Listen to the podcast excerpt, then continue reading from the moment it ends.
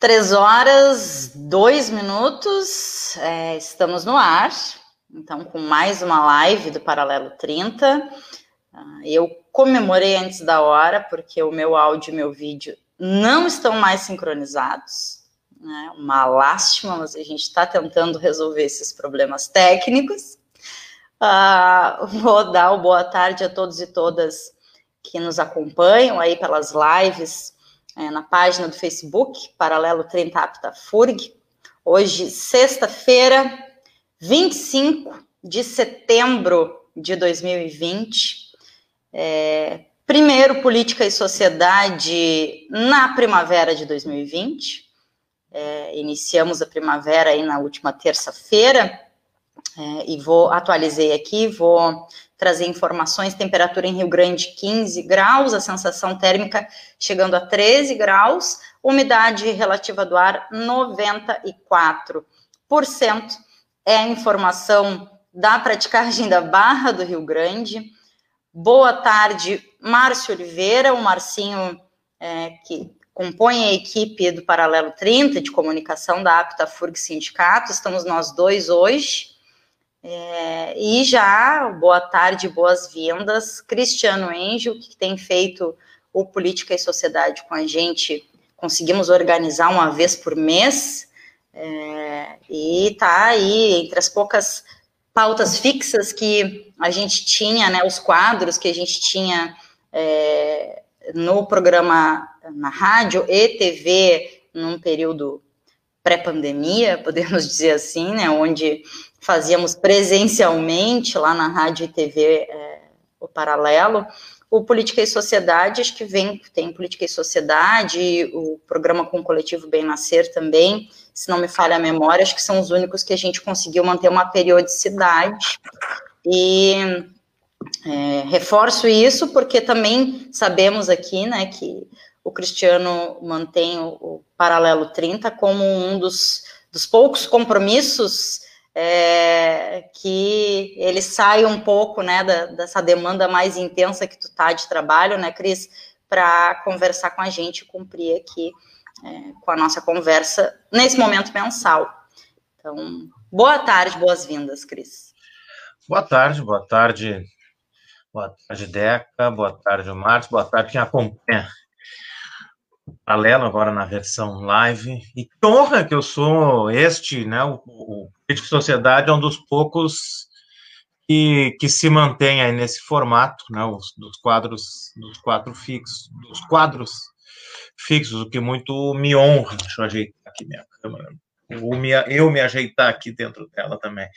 E, e é isto, eu, né? Que muita gente sabe, eu, em função do meu doutoramento, eu estou afastado das minhas atividades docentes, então, inclusive do meu, meu não, né, porque seria muito egoísmo da minha parte, mas do programa que eu era um dos participantes e coordenador na rádio, né, que era o, o Pluriverso também, e como a Deca acabou de dizer, acho que o único projeto que eu mantive a minha participação, né, ligada à universidade, além de ainda ser né, o presidente da Profurg, essa participação não poderia deixar de fazer é o Política e Sociedade aqui no Paralelo. Como já falamos, não vamos voltar nisso tudo de novo, que já falei bastante no, na última participação. É anterior, a, inclusive, eu estar né, como professor na Universidade Federal do Rio Grande. Verdade, Cris. Coisa boa. Marcinho, é, queres dar um, um, oi? Fica à vontade. Hoje não temos um, tema pré-definido com o Cristiano. Vamos trazer as pautas que costumamos trazer né, no Política e Sociedade.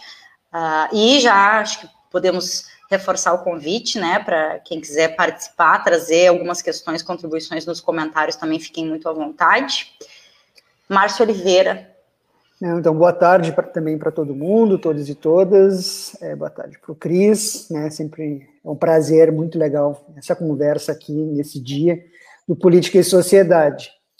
Eu posso é, começar a trazer uma pauta, Deca, para provocar, já que o, o assunto, né, a nossa pauta é Política e Sociedade. Queria que o Cris, o que, que o Cris tem a dizer aí da nova pesquisa de aprovação do Bolsonaro, né, que aumentou bastante, apesar que tem uma outra pesquisa, da, a pesquisa Exame Ideia, mostra uma queda na aprovação dele, né, diferente da pesquisa do IBOP.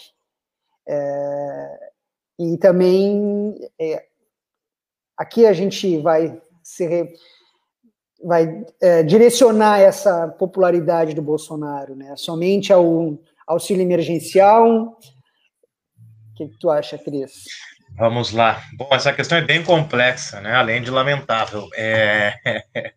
Eu acho que não é só o auxílio emergencial, né? Eu acho que a gente reduziria aí bastante né, a, a, a qualidade da análise a gente for. Claro que seria necessário destrinchar a pesquisa, né? Ver por classe social, uma série de questões aí que estão envolvidas.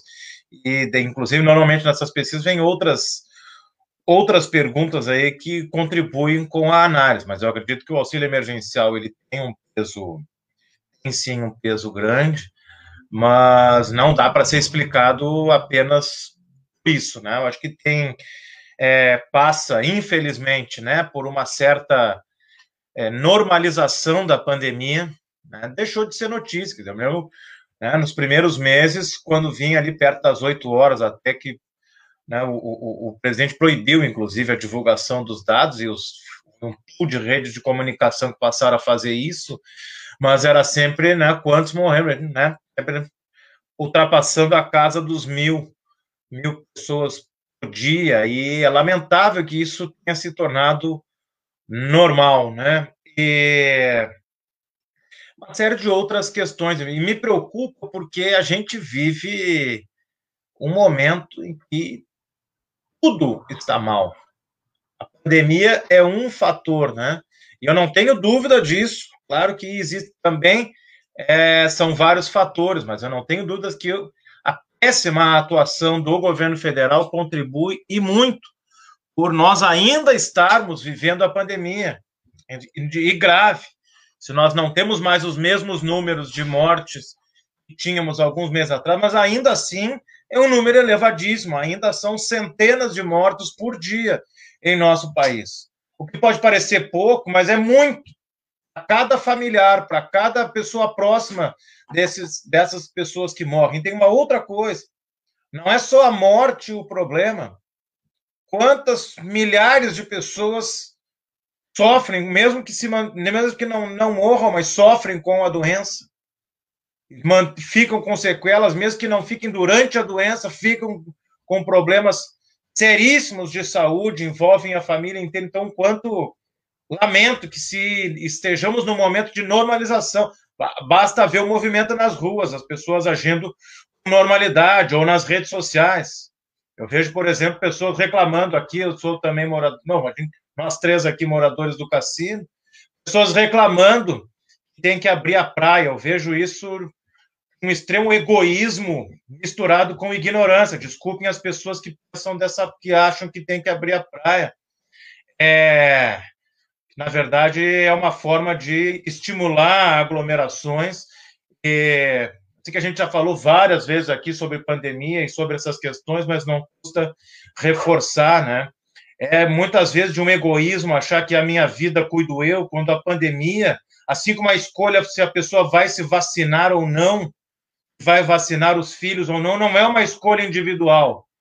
Quando é uma epidemia ou uma pandemia, as escolhas não dizem respeito ao indivíduo, são escolhas que dizem respeito à coletividade. Agora, em uma sociedade em que as pessoas pouco se lixam para a coletividade, em uma sociedade que muitas pessoas baseiam a sua vida e a sua, né, a sua conduta no egoísmo, aí realmente fica difícil a gente construir políticas solidárias se as pessoas estão pouco se lixando para as demais. Aí fica realmente muito complicado e passa por aí. Aliás, é, um governo que se elege com o discurso que se elegeu da arma nada mais é do que uma falácia, em primeiro lugar, porque não existe nenhum lugar do mundo em que se aumenta a segurança com mais arma. A arma só tem uma única, única função, é matar, no mínimo ferir, mas o objetivo dela é matar, se não matou, é muitas vezes por incompetência, inclusive de quem usou.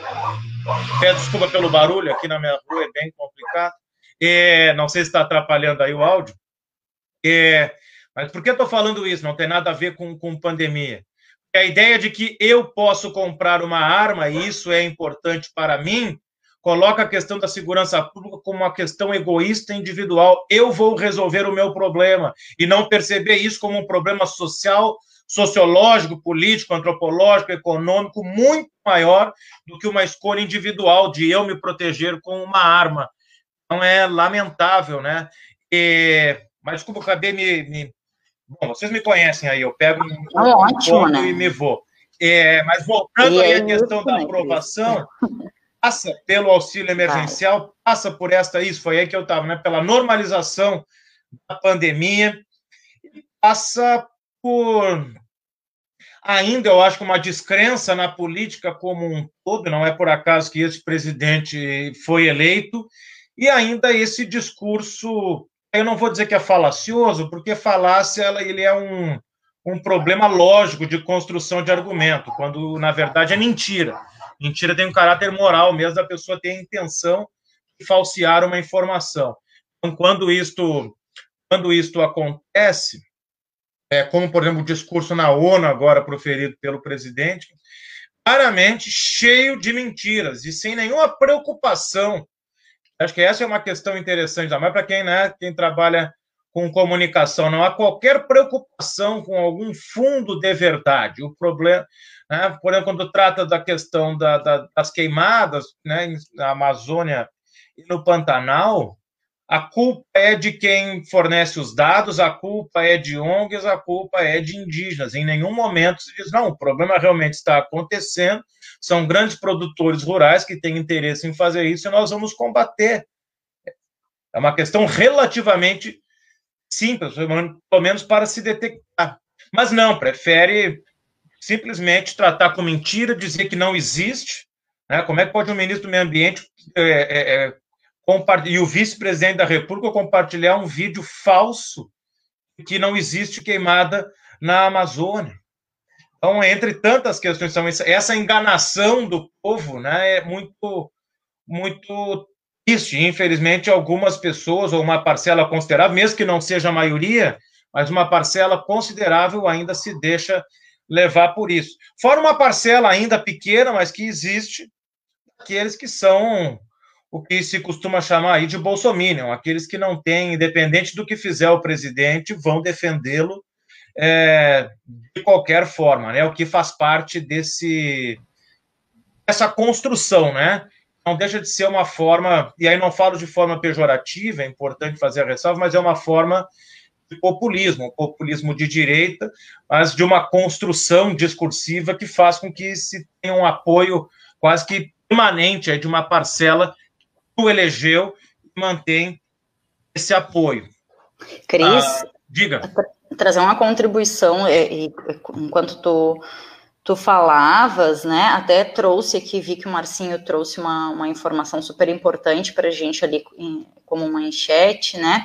E é, resgatando, né, num dos pontos, a questão do, dos números é, né, relacionados à Covid no Brasil. É, nos últimos dias, a gente tem acompanhado que os casos voltam a crescer né, no Brasil, e sim reforça o, que tu está trazendo, que obviamente isso tem a ver com a forma que, que a política, a gestão de saúde é conduzida no, no país, não, não tem outra explicação é, para que, diante de tanto tempo né, de pandemia, a gente está seis meses vivenciando essa situação no Brasil, é, não tem outra explicação. Né? Sabemos que temos uma diversidade de fatores né, no país, uh, mas sem uma gestão é, comprometida, sem uma gestão que dialogue, sem uma gestão que leve em consideração, né, em primeiro lugar, o protagonismo da, da ciência,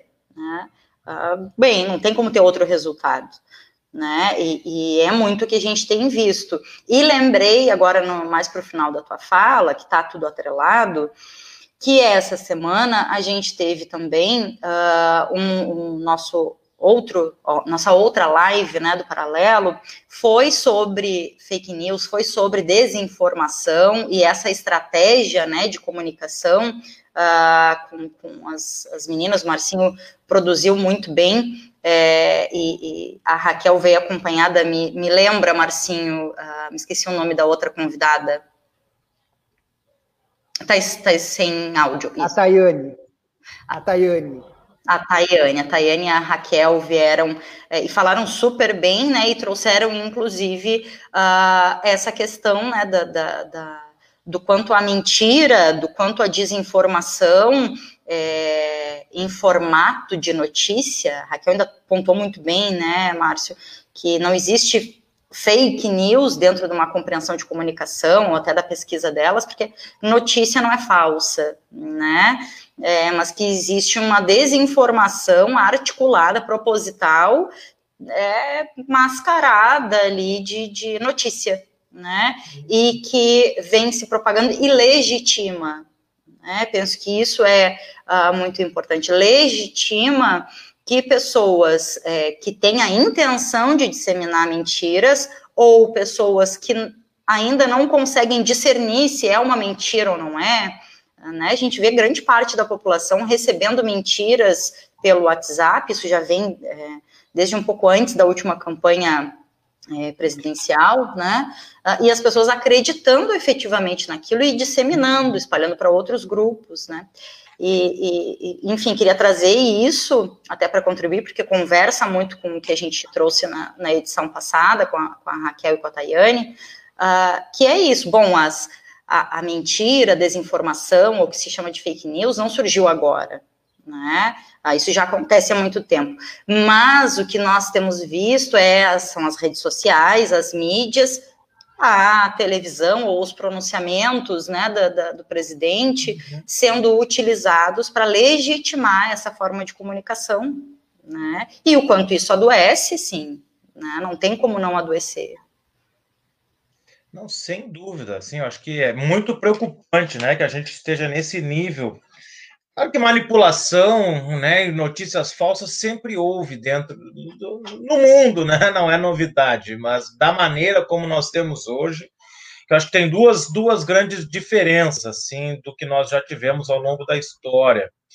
É, até aqui, até o que eu, começando a falar que vi que o Marcelo colocou e passa por isso, né, até mando um abraço aqui para o Marcelo Tudinski. É, passa, por um lado, por uma estratégia política claramente baseada nisso, não há nenhum compromisso com a verdade em qualquer nível, desde os fatos ligados ao governo. Agora há pouco ainda estava na, na, na Globo News a entrevista com o ex-ministro Mandetta, que está lançando um livro.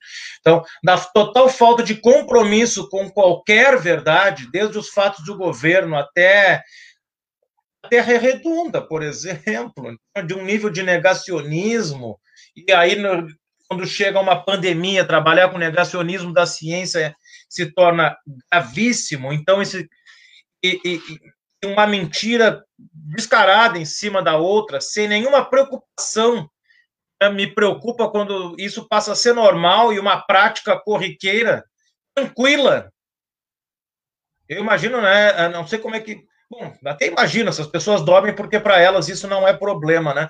E, e por outro lado, a disseminação de, de, desse discurso de ódio nas redes sociais, que na verdade está tudo ligado, né, dentro do, do, do, quando se fala de governo, mas são dois aspectos diferentes, e esse, isso que para mim essa é a, é a novidade também. Né? Na verdade, as duas coisas são novas. Por mais que eu possa ter inúmeras críticas a governos anteriores, Uh, mas da maneira como se constrói atualmente essa em cima de mentira, uma mentira em cima da outra, isso para mim é, é, acho que nunca foi tão forte.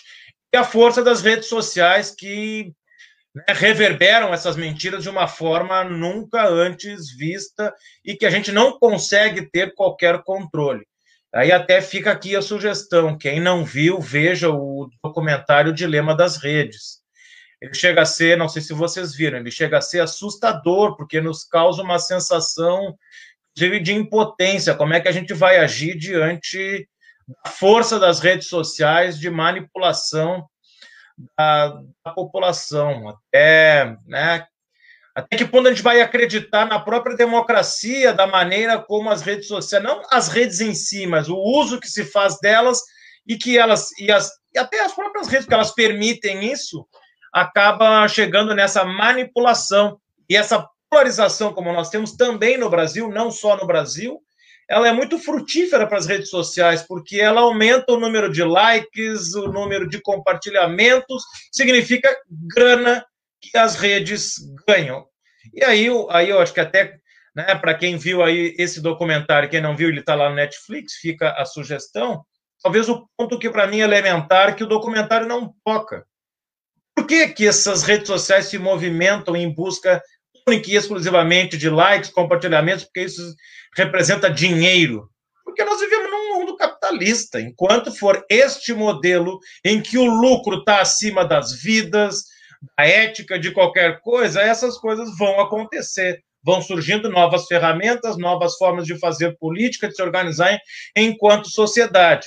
Mas o dinheiro ainda vai ser mais importante que qualquer outra coisa. Então é lamentável e preocupante isso que a gente vive atualmente. E só pegando ainda o link nessa questão aí da relação de dinheiro, é, é, é o falso dilema aí que se colocou ao longo de toda a pandemia entre saúde e economia. É tão falso que, se nós tivéssemos a preocupação com a saúde desde o início, já estaria tudo resolvido, já estaríamos como boa parte do mundo nesse momento, já numa situação de normalidade.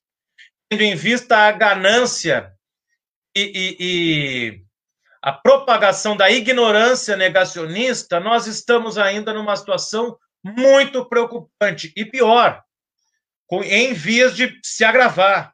Cada vez mais as pessoas estão deixando de se de, de, se precaver, de usar máscara, né? E a gente tem visto aí vídeos Brasil afora, mundo afora, mas no Brasil, de pessoas né, usando do alto da sua prepotência e ignorância, né, brigando com trabalhadores, trabalhadoras né, atendentes que não querem usar máscara, essas coisas que infelizmente né, acontecem no Brasil. Então, fazendo aglomerações, fazendo grandes reuniões, grandes festas. Enquanto isso seguia acontecendo, é, quando é que foi? Domingo eu saí de bicicleta aqui pelo cassino e, bom, eu moro aqui perto da conhecidas que deve ter outro nome, eu confesso que não sei. Aqui é conhecida como a pracinha do vôlei. O que tinha de gente tomando chimarrão e conversando como, enfim. Basta sair pelo cassino no fim de semana aqui de bicicleta, sai de bicicleta, de máscara, mas enfim. É sempre aquela sensação: olha, chegou a vacina aqui, eu não fiquei sabendo. Infelizmente, isso só faz com que a gente não consiga ter o controle. É, e uma coisa que agora virou meme nos últimos dias em redes sociais, que eu concordo, é isso. Parece que né, vai vir uma mágica no Réveillon e a partir do dia primeiro vai acabar. Eu vejo muito essa sensação, ai, tô louco, chega o ano que vem que a pandemia vai acabar. Não, desse jeito que as pessoas estão se comportando, não vai acabar.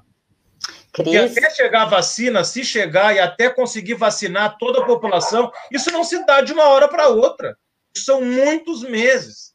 E lamento, e desculpa, Deca, só te passo a palavra, e lamento, ontem, o governador do estado, o governador Eduardo Leite, fazer uma live desqualificando os professores e professoras do estado do Rio Grande do Sul, e aqui me solidarizo como professor também, principalmente aos companheiros e companheiras do CEPERS, o governador desqualifica praticamente debocha de professores e professoras, dizendo que deveriam se preocupar com a educação e voltar para a sala de aula.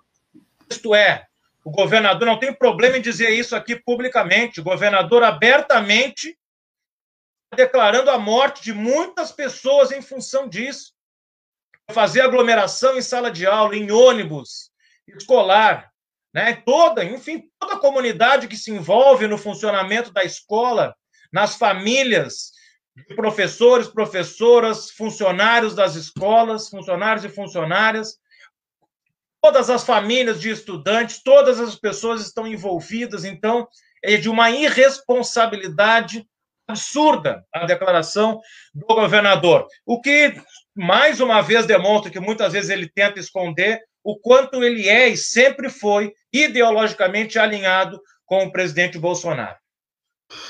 Exato, e queria tocar, eh, vou, vou até resgatar um outro ponto, mas eh, nesse, nesse ponto do governo do estado e da, e da forma como o governador se, se posiciona, é, e é, é, nítido que o posicionamento do governo do Estado serve aos interesses do capital, aos interesses do mercado financeiro, uh, e, e, e aí essa, essa proximidade né, com o discurso é, do presidente uh, vem muito na desinformação também. Né? Bem, quando eu, né, enquanto figura uh, eleita e, e, que legitima, né, ou que traz consigo é, o discurso como se fosse, e acaba sendo, né, o discurso que representa aquele Estado, uh, eu legitimo e vou contando aquilo e vou convencendo as pessoas de que aquela é a verdade.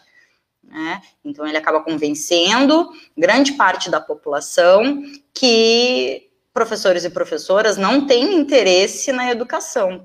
E bem, né? A gente tem acompanhado, e eu não cheguei a ler na íntegra, né, mas li em parte, assim, uma, uma matéria que o CEPERAS divulgou, não, não tenho certeza se divulgou ontem, eu tive acesso ontem, sobre o adoecimento de professores e professoras, é, que já vem de muito tempo, né, uma sobrecarga de trabalho, é um sucateamento da, da, eh, não só das escolas enquanto espaço físico, né, mas de professores e professoras, atrasos e desvalorização de salário e por aí vai, né, e que agora na pandemia, obviamente, é, se intensificou e temos professores e professoras, diferente do que diz o governador e diferente do que disse também o presidente, acho que essa semana, não tenho certeza, mas numa das, das falas dele na, nas redes, onde ele diz que professores e professoras têm que querer voltar para a sala de aula porque estão em casa fazendo nada.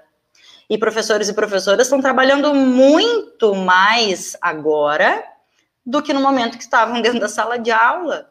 Né? Então, uh, o que eu quero trazer é que uh, sim, se, se, assemelha, se aproxima e, sobretudo, nessa questão da desinformação, de alegar, afirmar algo que é mentira.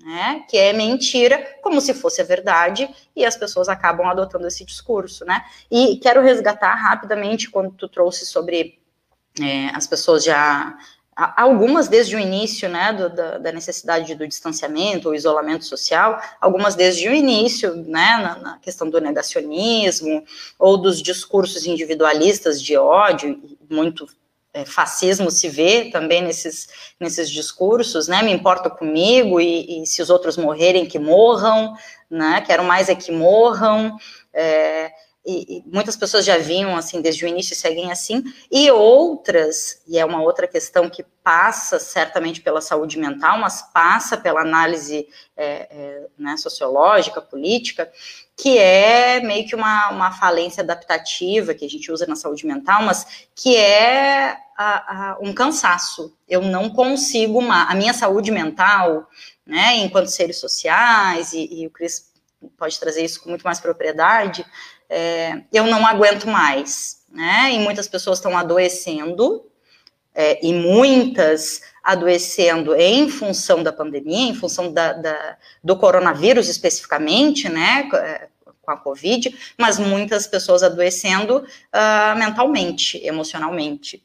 Né? E a responsabilidade dessas pessoas que estão adoecendo é sim de governantes e é sim dessas outras que estão desde o início é, nem aí né, para a coletividade. Então, tem essas questões e que é extremamente complicado lidar, né, Cris? Exatamente. É, assim, ó, é, e eu também tô. Eu imagino que vocês também, cada um à sua maneira, porque não é fácil essa situação que a gente está vivendo. Ainda que tenhamos uma certa condição privilégio aí frente a milhões brasileiros e brasileiras nessa situação. E por causa disso, inclusive pela saúde mental, quando é possível, eu saio, saio de bicicleta, de máscara, né? Várias vezes eu já falei aqui, eu sou, gosto de correr, fiquei seis meses sem sair na rua para isso, mesmo sabendo que haviam pessoas que faziam, não estou aqui fazendo juízo moral de quem corria, eu não me permitia. Mas aí uma semana, duas que eu estou saindo para correr de máscara aqui pelo cassino. Então, então é possível sim, quem está nesse momento difícil de sofrimento, né, pelo isolamento, há forma sim de buscar sair. Não estou dizendo que tem que correr, andar de bicicleta, estou dizendo que eu faço, né? Mas não dá é para fazer aglomeração. Outra coisa, eu acho que quem já está com dificuldade, o problema né, afeta sim a saúde mental das pessoas, é tu entrar na rede social e ver que tem gente que está debochando da tua cara. Está botando foto fazendo churrasco de galera, fazendo festinha na casa dos amigos. E não tem nem vergonha, eu acho que isso é incrível. Não tem nem vergonha de compartilhar isso nas redes. Aí sim que debocha das pessoas. Agrava ainda mais a situação. E outra serve de exemplo. Serve de exemplo, porque aí mostra, pô, então eu vou fazer também. Vou ver eu fazer papel de otário aqui na minha casa sofrendo. É lamentável que isso aconteça. Ô, Cris, eu quero. Lembrei de uma outra questão quando tu falou da questão da, da enfim, da desinformação e da, da, monetização, da questão do recurso até financeiro, né, que circula muito através dessas notícias falsas ou, ou é, sei lá, do, do, do, capital político da comunicação, que tem sido muito utilizado, não sei se esse seria o termo correto, mas lembrei, e agora quando tu trouxe isso, né, de, de das pessoas postando é, a gente já conversou sobre isso em outros momentos, é. mas lembrei é, de um, acho que tem uns videozinhos e tem uma entrevista da psicanalista Maria Homem, que uh, o título é Posto, Logo Existo, e que também não começou agora, mas que agora é acho que uma das poucas formas de existir socialmente, né, de, de, fazer trocas e de, de, estar presente na vida das outras pessoas, né, ah, e o quanto isso também é, porque quando a gente começa a ver ah, a forma como governantes ou grupos que têm, grupos de pessoas, né, que têm uma representatividade social, é, se comunicam de determinada maneira, a, acho que a, a, minha tendência, se eu não estiver sempre me, me, analisando, me observando e, né, retomando as rédeas da, da minha vida virtual, é, a minha tendência é, bom, é, né, para ser aceita socialmente, virtualmente, nesse momento, para existir, uh, eu começo a me assemelhar cada vez mais a essa forma de comunicar. E muitas vezes de forma subjetiva. A gente também não, não percebe uh, muito que isso está acontecendo. Não é algo que eu planejo, bom, vou mudar a minha estratégia de comunicação. Eu vou internalizando essa forma de me comunicar, né? Seguindo os padrões, né? Acho que é uma questão sociológica, basicamente, a gente busca seguir os padrões sociais, se eles são dados através das redes. Eu não só eu tenho que seguir o padrão, como eu tenho que mostrar para o mundo que eu estou seguindo esse padrão. Queria Marcinho. É, duas coisas assim que me deixam bastante. É, queria que o Cris comentasse uma coisa bem pontual. Eu estou lendo os Engenheiros do Caos do Giuliano Gimpoli, que é um ele é italiano, mas mora hoje em Paris, assim, e é um livro fantástico, porque ele fala sobre fake news, sobre desinformação, mas tem duas coisas, e tem duas coisas ali que eu, me chamaram muito a atenção, que é, assim, que é os algoritmos das redes, né, por exemplo, um vídeo do, no YouTube, se eu, uh, pela questão da monetização, como dar mais dinheiro para as plataformas, uh, falar sobre terra plana, Provavelmente, se eu digitar lá no, no, YouTube alguma coisa parecida com isso, não que eu esteja procurando terra plana, mas ele, aquela informação, aqueles canais que têm essa desinformação, vão começar a aparecer mais para mim. Porque o algoritmo entende que, como ele é programado para essa questão da monetização, né? Então, assim, eu fiquei realmente muito fiquei, por mais que a gente tenha essa informação, a gente discute muito isso, mas às vezes isso me choca, né?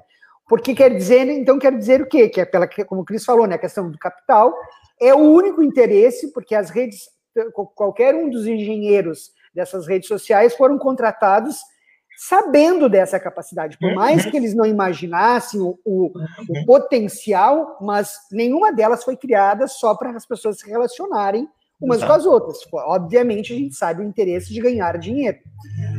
E a outra coisa que me chamou muita atenção é quando ele fala sobre o crescimento da extrema direita no mundo, né? Que na Itália é um exponencial muito grande e ele fala é, do crescimento da extrema-direita no sentido de que o povo, as pessoas né, comuns, nós, né, é, cansaram dos políticos, né, das elites. E é, é, o que a gente percebe quando a gente vê muitos votos aí, quando foi o voto do Lula, no Lula, quando foi o voto agora no Bolsonaro. Na realidade, é uma reação da sociedade né, contra as elites. O que não nos contaram, né, o que o Bolsonaro aí, essa gente toda, não nos conta é que eles são da elite, né? Eles usam esse discurso para capturar exatamente essa parcela da sociedade, que aí voltando lá no início da aprovação do Bolsonaro, né, que a gente vai discutir essas coisas todas, mas é que realmente eu, eu às vezes percebo que as pessoas cansam, né? As pessoas cansaram de ver os políticos roubando, ou os políticos, e não só políticos, mas por exemplo, um juiz com muitos benefícios comparado na realidade com a realidade das pessoas. As pessoas cansaram disso.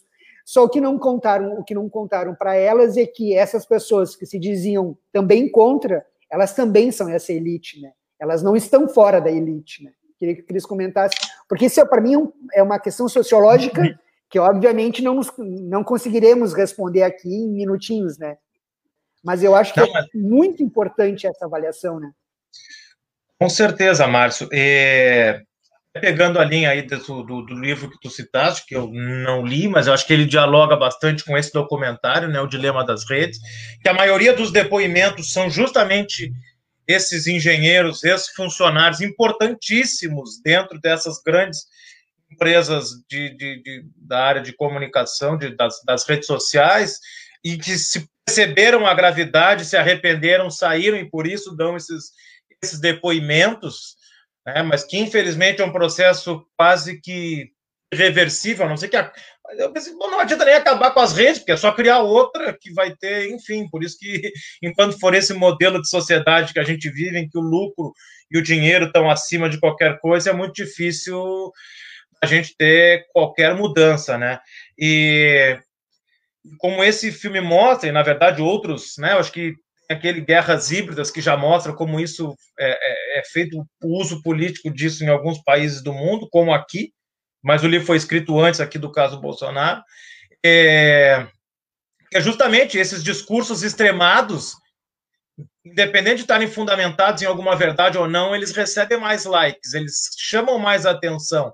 Tem esses programas aí que chega a pingar sangue da televisão, os da Atena da vida, isso chama a atenção das pessoas e por isso que eles têm tamanha audiência, né? E, e, então é no mesmo sentido. Então a gente vai receber indicações do Google, do YouTube, não pela qualidade ou pelo compromisso com verdade, mas sim pela quantidade de likes que um determinado vídeo já tem, né? Fora né, os grupos que se utilizam de robôs e de grandes esquemas aí para ajudar justamente nessas curtidas e compartilhamentos que faz com que essas informações se alastrem cada vez mais. E aí duas questões que eu queria, aliás, primeiro a, a, a Deca citou, né, o vídeo sobre redes sociais da psicanalista Maria Homem. Aliás, fica aí a dica: procurem Maria Homem nas redes sociais. Ela tem perfil no Instagram. Eu não sei Facebook, porque eu não estou mais no Facebook, então eu não vou nem assistir essa mesma live aqui. Consegui nesse meu processo, justamente acho que o próprio vídeo da, que a Deca citou da Maria Homem me ajudou a pensar um pouco mais sobre isso. Não sei se tem alguém aqui que não tem coisa melhor na vida né, para perder tempo e saber o que eu faço nas redes sociais, mas quem alguma vez acompanhou, acompanha, já deve ter percebido que eu tenho postado muito menos, e eu não tenho problema em dizer, eu tinha isso. Em outros momentos, e a Deca lembra lá do, do, do, do paralelo no estúdio, eu chegava, sentava na mesa, eu já fazia um, uma foto no estúdio, porque eu já tinha que fazer um story no Instagram para mostrar que eu estava. Eu, às vezes, bati uma foto no, no, na estrada mostrando que eu estava a caminho. e quando eu ia correr, demorei um tempo a me ter para eu não preciso fazer isso, o mundo não. Aliás, o mundo está cagando para minha existência, eu não preciso. Né? Acho que é muita carência também. Ah, eu preciso, não preciso mostrar nada para ninguém. De vez em quando, uma informação ou outra, inclusive, não por acaso eu saí do Facebook, que para mim, né, com todo respeito a quem está aqui nesse momento nos acompanhando justamente pelo Facebook, mas para mim é a mais tóxica das redes, é bem. É, chega a ser desconfortável muitas vezes, né? Até vou dar aqui um exemplo de um amigo meu, mais uma vira e mexe eu cito ele, acho que quase em todas as minhas participações aqui, do Giga, que postou criticando né, o discurso claramente mentiroso, ridículo, absurdo do presidente na ONU, e aí chega ao ponto de ter um, uma pessoa que vai lá, faz o comentário o quê? E o Lula, sabe? Aquela. O comentário não faz o menor, menor sentido, não tem nenhuma capacidade argumentativa e só demonstra a sua própria ignorância, né? Pra, enfim, fica quieto, né? Não, é, mas, enfim. O Cris, hum. vou fazer um comentário rapidamente sobre é, o Facebook, né? E aí tá, primeiro, paralelo. Tem como assistir ao paralelo sem ter link, conta né? no Facebook, tá, pessoal? Só acessar o link. E em breve estaremos também é, no YouTube. Então, estamos nos organizando. E quero trazer, resgatar, e, e para quem não tem muita ideia, e não só uh, essa questão da da impressão pessoal, né, Cristiano? Que, que, ok, cada um, cada uma tem as suas impressões, daqui a pouco tem pessoas que não conseguem se, se organizar ou, ou né, se sentir bem pelo Instagram ou pelo Twitter, mas é, tem uma, uma fundamentação uh, muito bacana sobre a questão do Facebook, uh, já que a gente está falando em uhum. documentário, uh, no Privacidade Hackeada. Isso. Né, que, que é interessantíssimo da gente ver é, como as coisas se estruturam por ali. E a Raquel e a Tayane também trouxeram nessa semana a questão da monetização, né, Márcio? Que é, tem é, o Facebook, primeiro, seria um, é, o maior país que existe, né, trazido por elas, porque tem uma quantidade de contas e de usuários absurda, uh, e que é onde se investe mais é, por publicação paga, patrocinada, né, e direcionada para convencer as pessoas de alguma coisa. Né? Uh, então, a gente precisa sempre saber com o que, que a gente está lidando e, e, aonde que a gente está existindo. Né? A gente pode escolher ter ou não ter a conta, mas é importante, é bem interessante é, assistir também a Privacidade Hackeada, porque traz coisas bem assustadoras, assim, do Facebook, né? Exatamente. Era só isso, Cris. Não, isso, tanto que eu mesmo, e de novo, né, não estou aqui sendo exemplo para ninguém, estou só citando a minha. A, a, como eu acabo agindo a partir disso tudo, inclusive não só sair do Facebook. Sair do Instagram durou poucos dias, porque eu, eu, eu precisei por. Enfim, a gente acaba fazendo também muita. Acho até bom, porque estimula também quem trabalha em nível local, né? Enfim, um determinado produto que eu comprei e que o único contato era pelo Instagram. Eu acabei voltando e eu não sabia que, diferente do Facebook, o Instagram se volta, depois só, só pode desativar uma vez por semana. Então, eu vou ter que ficar mais uns dias, mas em breve já pretendo sair de novo. Até quem me assiste, assistindo e, e segue, não, não se preocupem, eu não estou bloqueando ninguém, eu vou desaparecer mesmo de novo do Instagram por uma escolha própria. E só eu quero retomar lá a questão que a gente estava falando do governador. Governador que toma a mesma medida, me lembra agora que teve ontem ou anteontem a reunião dos dirigentes dos clubes de futebol do Rio de Janeiro, querendo a retomada do público nos jogos de futebol. Só que eu acho incrível, porque tanto os dirigentes de futebol do Rio de Janeiro quanto o governador Eduardo Leite fazem isso dentro seu espaço reservado através de live, né, ou teleconferência.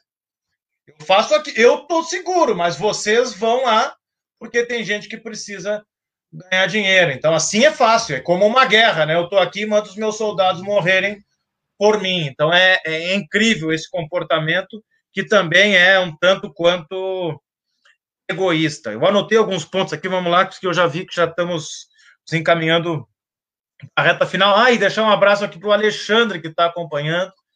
grande Alexandre foi meu aluno há, que, uns 15, 16 anos.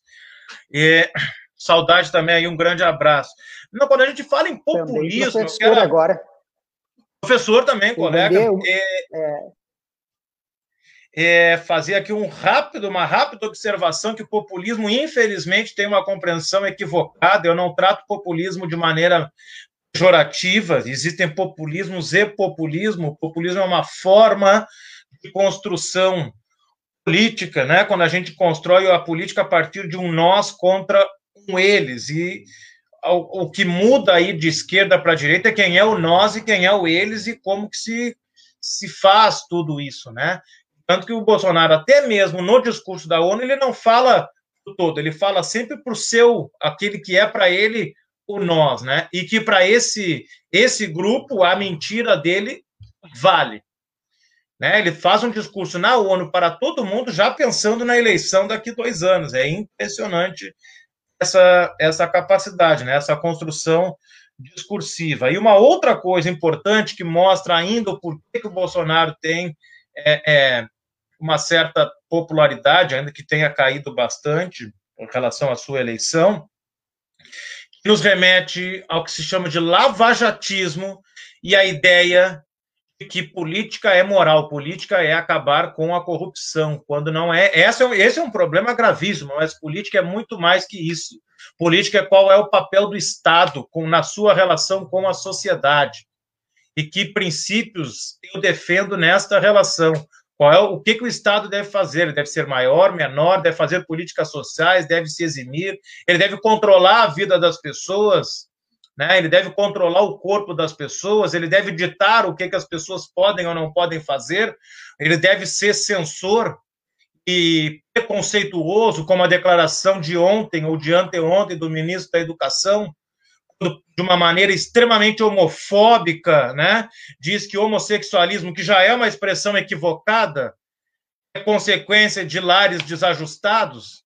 E provavelmente para ele um exemplo de lar ajustado deve ser a família da Flor de Lis. Então é lamentável que a gente tenha esse tipo de, de, de discurso ainda nos altos escalões de poder do nosso país, ou da ministra Damares, que tem um poder absurdo e se coloca sempre como a guardiã moral. Por isso que me preocupa quando a moral passa a ser a grande questão que moralista de cueca nós temos muitos e via de regra moralistas normalmente ele faz tudo ao contrário daquilo que pega. Então a ministra Damares que conhecidamente, várias vezes já foi notícia, sequestrou uma criança indígena de 10 anos, alguns anos atrás, para ser praticamente a sua escravinha, e aí vem com discurso moralista da igreja evangélica, lamentável. Isso vai ficando, assim como vai ficando várias coisas. A própria questão do Queiroz, os 89 mil depositados na conta da Michele Bolsonaro, a morte do Bebiano, que eu vou repetir aqui, para mim ela não é morte natural, não é por acaso, tinha muita informação e simplesmente apareceu morto. Agora há pouco saiu a notícia que o Ministério Público Federal, né, numa operação aí, pegou vários casos de desvio de dinheiro do Sistema S para escritórios de advocacia. Quem mais ganhou dinheiro é aquele advogado que era o advogado da família Bolsonaro, que estava escondendo o Queiroz. Para mim, esse fato é duplamente grave, porque mostra o quanto essa pessoa está envolvida numa série de esquemas sempre próximo à família Bolsonaro, e mostra também o desvio de milhões e milhões de dinheiro público feito por o sistema S e advogados, isto é, privado com privado. Quando esse discurso moralista, apoiado, inclusive, né, que dá suporte ao discurso ultraliberal do atual governo, de que o problema é sempre o Estado, o Estado tem que limpar, porque o Estado é corrupto. Corrupção só existe porque tem iniciativa privada para roubar o dinheiro público. É lamentável que a gente venha, se repitam essas notícias e, infelizmente, acabam se perdendo ao vento e as coisas continuam como estão, esse governo continua e está, e com uma aprovação, ainda que tenha reduzido, uma, uma aprovação ainda elevada pela catástrofe que a gente vive em nosso país. E apresenta ainda, no meio a isso tudo, uma reforma administrativa que acaba com o Estado, acaba com o serviço público, mentirosa, mais uma vez, quando diz que não ataca os atuais servidores, ataca sim, ataca inclusive quem já se aposentou, vai perder. mais do que isso, não falo isso de maneira corporativa por ser servidor público. Ataca o serviço público e, portanto, ataca toda a sociedade brasileira que precisa de saúde pública, de educação pública e de uma série de serviços públicos para a gente ter uma sociedade minimamente mais justa do que nós temos atualmente. Então, é lamentável que a gente tenha que. Enfim, acaba até me exaltando, tendo é... falar um monte de coisa rápida, mas é, é o que o, o momento é exige. Essa questão do público. Essa questão do público, a Fórum fez na última pesquisa, a revista Fórum, onde fala exatamente isso, que essa ideia do Estado mínimo, né? A, a sociedade não é, é, é a favor do Estado forte. A sociedade é a favor de uma educação pública, a sociedade é sim a favor do SUS, a sociedade é sim a favor da segurança pública. Então, esse discurso aí da, do, né, do Estado mínimo, de, é porque exatamente é para o capital tomar o um espaço, né? E aí, é. como tu falou, só existiu uh, deputados que foram corruptos, no, no, uh, porque existiram empresas construtoras que rece... só existiu quem pagou propina, porque do outro lado só existe, só tinha, tinha alguém que ia ganhar a obra pública, né? Então, é. uma coisa não é descolada da outra, né? Exatamente isso. O capital, como sempre, corroendo todas essas estruturas, né? Exatamente. O próprio caso da Lava Jato, se teve político envolvido, Quantos empresários envolvidos? Quantos empresários ganharam milhões e milhões com isso? Inclusive aqui em Rio Grande. Deca. Ia falar. Uhum. Não, não é, fiquei, fiquei pensando aqui, uh, quando tu trouxe, né, da, da, e o Marcinho falou, né, que a população quer, né, as pessoas querem é, um Estado forte, as pessoas querem políticas públicas, e, e o Cris estava trazendo também uh, né, essas questões que passa por ter, uh, e não só pela pessoa, pelo funcionário, servidor público, mas também né? Quando a gente fala de professores e professoras, é, e citando a, a, situação de professores e professoras do Estado, é, bom, a gente vê bem que é muito difícil pessoas adoecidas é, terem condições, é, adoecidas e, e, e, atacadas, né, com seus direitos ameaçados e retirados já, conseguirem é, é, trabalhar né, e, e, fortalecer a, a, a, educação. Bem, é, e quando a gente fala de servidores públicos de modo geral, também os do Estado e de outras áreas, é disso que a gente fala. E aí lembrei, a gente tem nesse mês, né, 25 já, mas esse mês a gente tem falado muito sobre setembro amarelo, né, essa semana ainda tive em duas oportunidades falando também sobre essa questão, quando a gente pergunta, né, ah, o setembro amarelo, ah, o que fazer, como ajudar, né, o que leva as pessoas a pensarem em suicídio ou a cometerem o suicídio, bom, tá aí, é, né, e a gente, eu sempre trago isso, né, reforçando muito que, se a gente não tem uma saúde, né, é, é, de qualidade, se a gente não tem educação, se a gente não tem segurança, se a gente não tem políticas públicas, se a gente não tem um respaldo né, para aquelas pessoas, sobretudo para as não privilegiadas, é, é, é natural né, que essas pessoas não aguentem a existência. Existir, de modo geral, já dói, né? Já dói. A gente já tem uma série de coisas para passar na vida, lidar. Uh, mas se a gente não tiver uma garantia de saúde, de educação, de segurança e, e por aí vai, bem, é, não é por acaso que o Brasil vem, né, no, no, último período, acho que de 2010 a 2016, teve uma, uma pesquisa da OMS, uh, que mostra que o Brasil, diferente do resto do mundo, é, aumentou os índices de, de suicídio, é, enquanto o resto do mundo vinha trabalhando com políticas públicas para diminuir é, e tendo resultados menores. Então é isso, né? Porque tem uma questão de fundo, eu acho também, Deca, que é importante da gente é, é, ressaltar.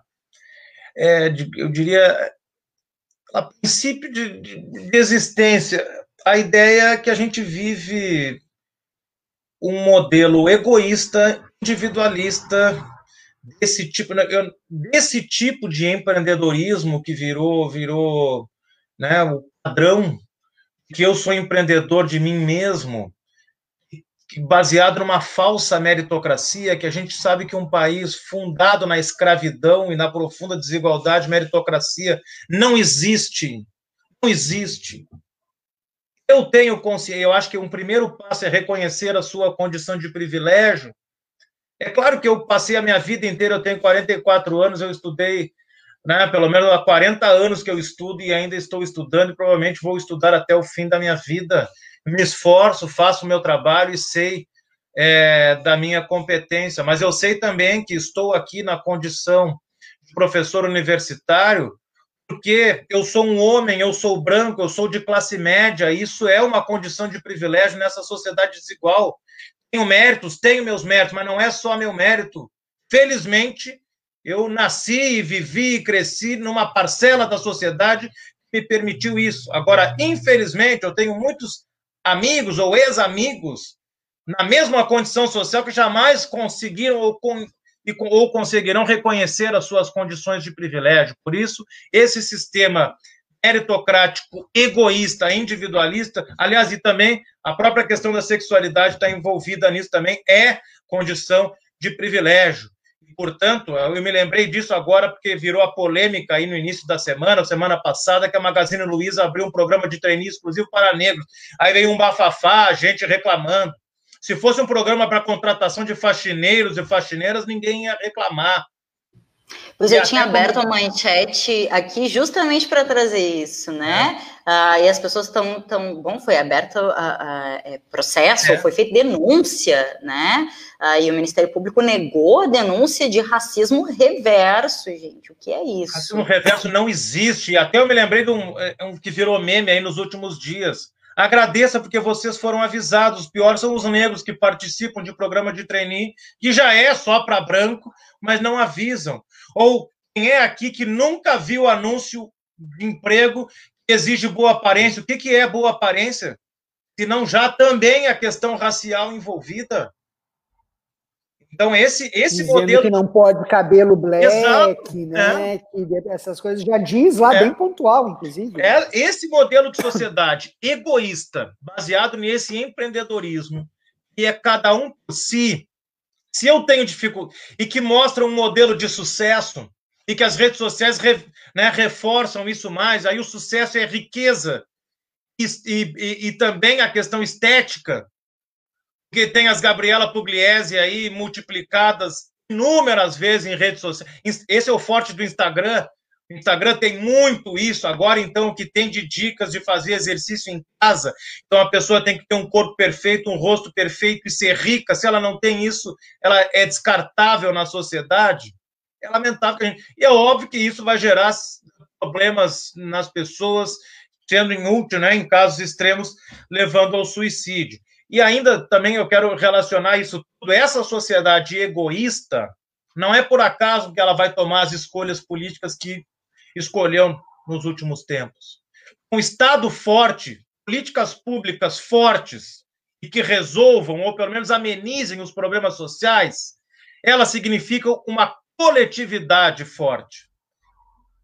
Aliás, essa é a grande distinção. Existem inúmeras, seria aqui horas falando, mas o básico, sendo bem didático, a diferença entre direita e esquerda é justamente esta. A, dire... a perspectiva da direita é aquela. É o primeiro, o resto que se exploda. E a esquerda é a perspectiva da solidariedade, a visão do todo, do outro. O outro em termos sociológicos, antropológicos. Então, um Estado mais presente, um Estado forte, que fala o presente forte em termos de economia e de inclusão social, não de controle da vida alheia, que é o que esse governo defende, isto é uma perspectiva muito importante, mas que infelizmente se perdeu. O que eu acho muito lamentável é ver muitas vezes pessoas que mais precisam do Estado, que mais precisam da visão coletiva, infelizmente são levadas por esse discurso né, no qual se baseia esse governo e reproduzem uma lógica excludente sem perceber que a primeira a ser excluída vai ser ela própria. É lamentável, mas também não é novidade, né? Aí a gente pode ir né, ao próprio conceito de alienação, entre outros aí que vão nos mostrar o quanto o capital e o sistema social como um todo é muito forte para fazer isso. Muito bem. Meninos, estamos fechando uma hora de live.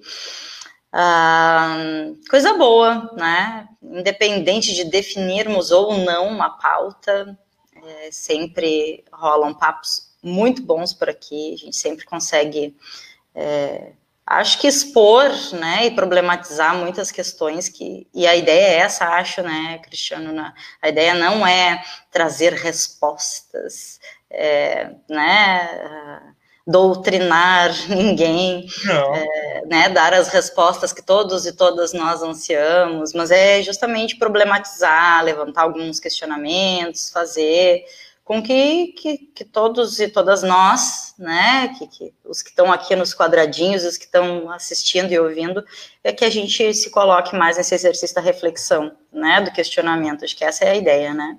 Exatamente. Eu não me coloco como dono da verdade. Trago algumas perspectivas com base na minha. Aliás, acho que é o que nós três fazemos aqui, né? Nas nossas percepções, nos nossos conhecimentos, com respectivos estudos e busca da informação, o que não quer dizer que necessariamente nós estejamos com a verdade. Felizmente, hoje, diferente do último Política e Sociedade, nós não tivemos ataques, né?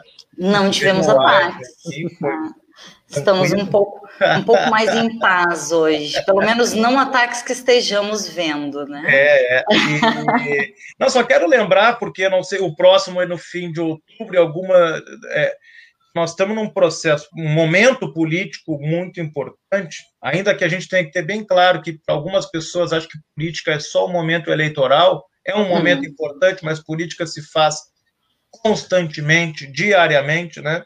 Política está presente nas nossas vidas.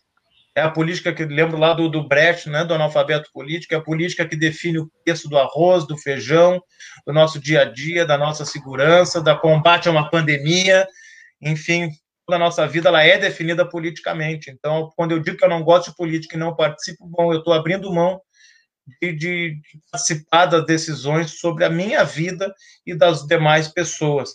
Mas, mesmo assim, a eleição é importante. A gente, eu quero destacar que nós teremos aí nos próximos, agora em outubro e novembro, a, a minha atinge, pelo menos, a, a categoria docente da FURG, temos quatro eleições no horizonte, né? Temos aí para todo mundo todo, né, temos eleições municipais em todo o país e é importantíssimo que as pessoas acompanhem, se atentem e votem, votem.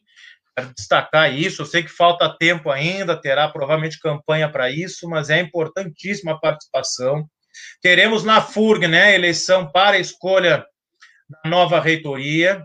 E aí, né, uma pesquisa, pesquisa eleitoral para fundamentar a indicação e aqui quero, desde já, reforçar um posicionamento não só meu, individual, mas um posicionamento também da Profurg, que tenhamos o respeito à escolha democrática da, da comunidade universitária, que nós não tenhamos, como já temos mais de 15 casos em todo o Brasil, do, do presidente indicar aqueles ou aquelas que não foram os escolhidos pela comunidade universitária, mas escolher aqueles e aquelas que são alinhados com o seu pensamento. Isso não é o objetivo de uma, de uma instituição universitária, educacional, é, de ser um braço político de governo A, B ou C, muito pelo contrário, o que caracteriza essas instituições são a sua pluralidade, a sua diversidade, a sua autonomia, liberdade e democracia e respeito às diferenças. Portanto, espero que não só tenhamos um, um bom debate, uma boa, um bom processo de escolha de uma nova reitoria na universidade, mas que este resultado seja respeitado. Lamento que a universidade, a qual eu tenho muito orgulho de ter feito a minha graduação e o meu mestrado, a Universidade Federal do Rio Grande do Sul, esteja nesse momento sendo dirigida por um recém-nomeado interventor, alguém que não foi o escolhido pela comunidade. Espero que isso não aconteça aqui na Universidade Federal do Rio Grande. Espero que seja respeitado o voto de professores e professoras, de técnicos e técnicas e estudantes da universidade. E além da, da eleição municipal reitoria, temos ainda aqui, no que diz respeito à categoria docente, é, eleição para a nova diretoria da Aprofurg. Aliás, hoje é o último dia para inscrições de chapa, e professores e professoras que tenham interesse aí em, em participar, em dirigir o sindicato. Né? Então, hoje é o último dia. Portanto, falo aqui com tranquilidade, são meus últimos. Né, a, a, é, início de dezembro toma posse a nova diretoria. Já deveria ter acontecido em junho. Eu tenho aí meus últimos cerca de dois meses aí de presidência e com tranquilidade. Não, não tenho pretensão de continuar nessa, nessa função aí como presidente da Profurg. E também teremos, é, com data ainda a ser definida, provavelmente início de novembro, as eleições para o ANDES, Sindicato Nacional, né, o Sindicato Nacional dos Docentes de Ensino Superior Técnico e Tecnológico, e teremos aí um evento, uma versão reduzida do Congresso, que é o CONAD, teremos aí na, na, na semana que vem, das 28, 29 e 30, entre outros pontos de pauta, mas o principal é esse, definir o processo eleitoral do ANDE Sindicato Nacional, o qual eu participo como delegado da Profurg. Teremos três dias longos aí de debates online. Muito Nossa, bem, como eu falo, né? Ah, as pessoas não vão mais assistir os bem, de sociedade vamos, sim. Ô, Deca, só antes vamos, de... vamos assistir, sim. Só não, é extremamente terminar... importante a gente uhum. reforçar esses processos eleitorais, né, nesse, nesse, sobretudo nesse momento. Fala, Marcinho. Não, só para encerrar, ô Cris, a gente, então, uh, a partir de outubro, a gente também vai transmitir via YouTube é. e a gente está nas plataformas de streaming de áudio. A gente hoje está em cinco plataformas, além do Spotify, a gente está na uh, Radio Public, a gente está no Pod, Podcasts e a gente está no Google Podcasts. Então, qualquer uma dessas plataformas é só jogar Paralelo 30, Apta Furg, que vai ter acesso a todos os programas, todas as lives, né, a partir desde a primeira até a última. No YouTube, nosso canal do YouTube, ele está ficando. Uh, a gente está colocando todas as lives anteriores falta um pouquinho para terminar, mas também já dá para ter acesso às lives lá, aos vídeos, e aí a partir de outubro é ao vivo também. Viu só, Cris? Muito bem, estamos, fica. Estamos nos espraiando.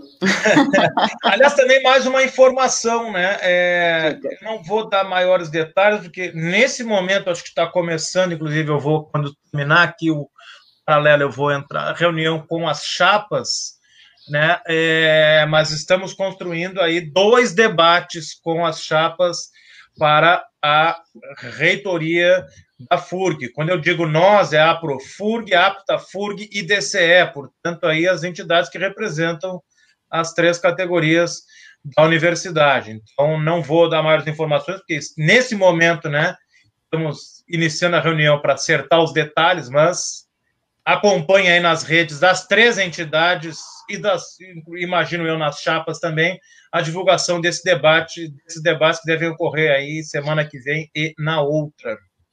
Maravilha. Meninos, quatro horas e nove minutos. Penso que podemos ir encerrando por aqui. É, agradecendo sempre né, quem nos acompanha e, e, nos acompanha de forma ativa, de forma a construir o Paralelo 30 e as pautas aqui junto com a gente. É, agradecendo muito também a disponibilidade do tempo do Cris, Cristiano, por seguir construindo com a gente esse espaço, que é muito caro para todos e todas nós. Né? E seguimos, é, final de outubro, a gente tem novamente Política e Sociedade por aqui. E terça-feira que vem, às 15 horas, 3 horas da tarde, a gente se encontra novamente com mais live do Paralelo 30. Uma ótima tarde e um ótimo final de semana a todos e todas. Tchau, tchau. Boa tarde, bom fim de semana.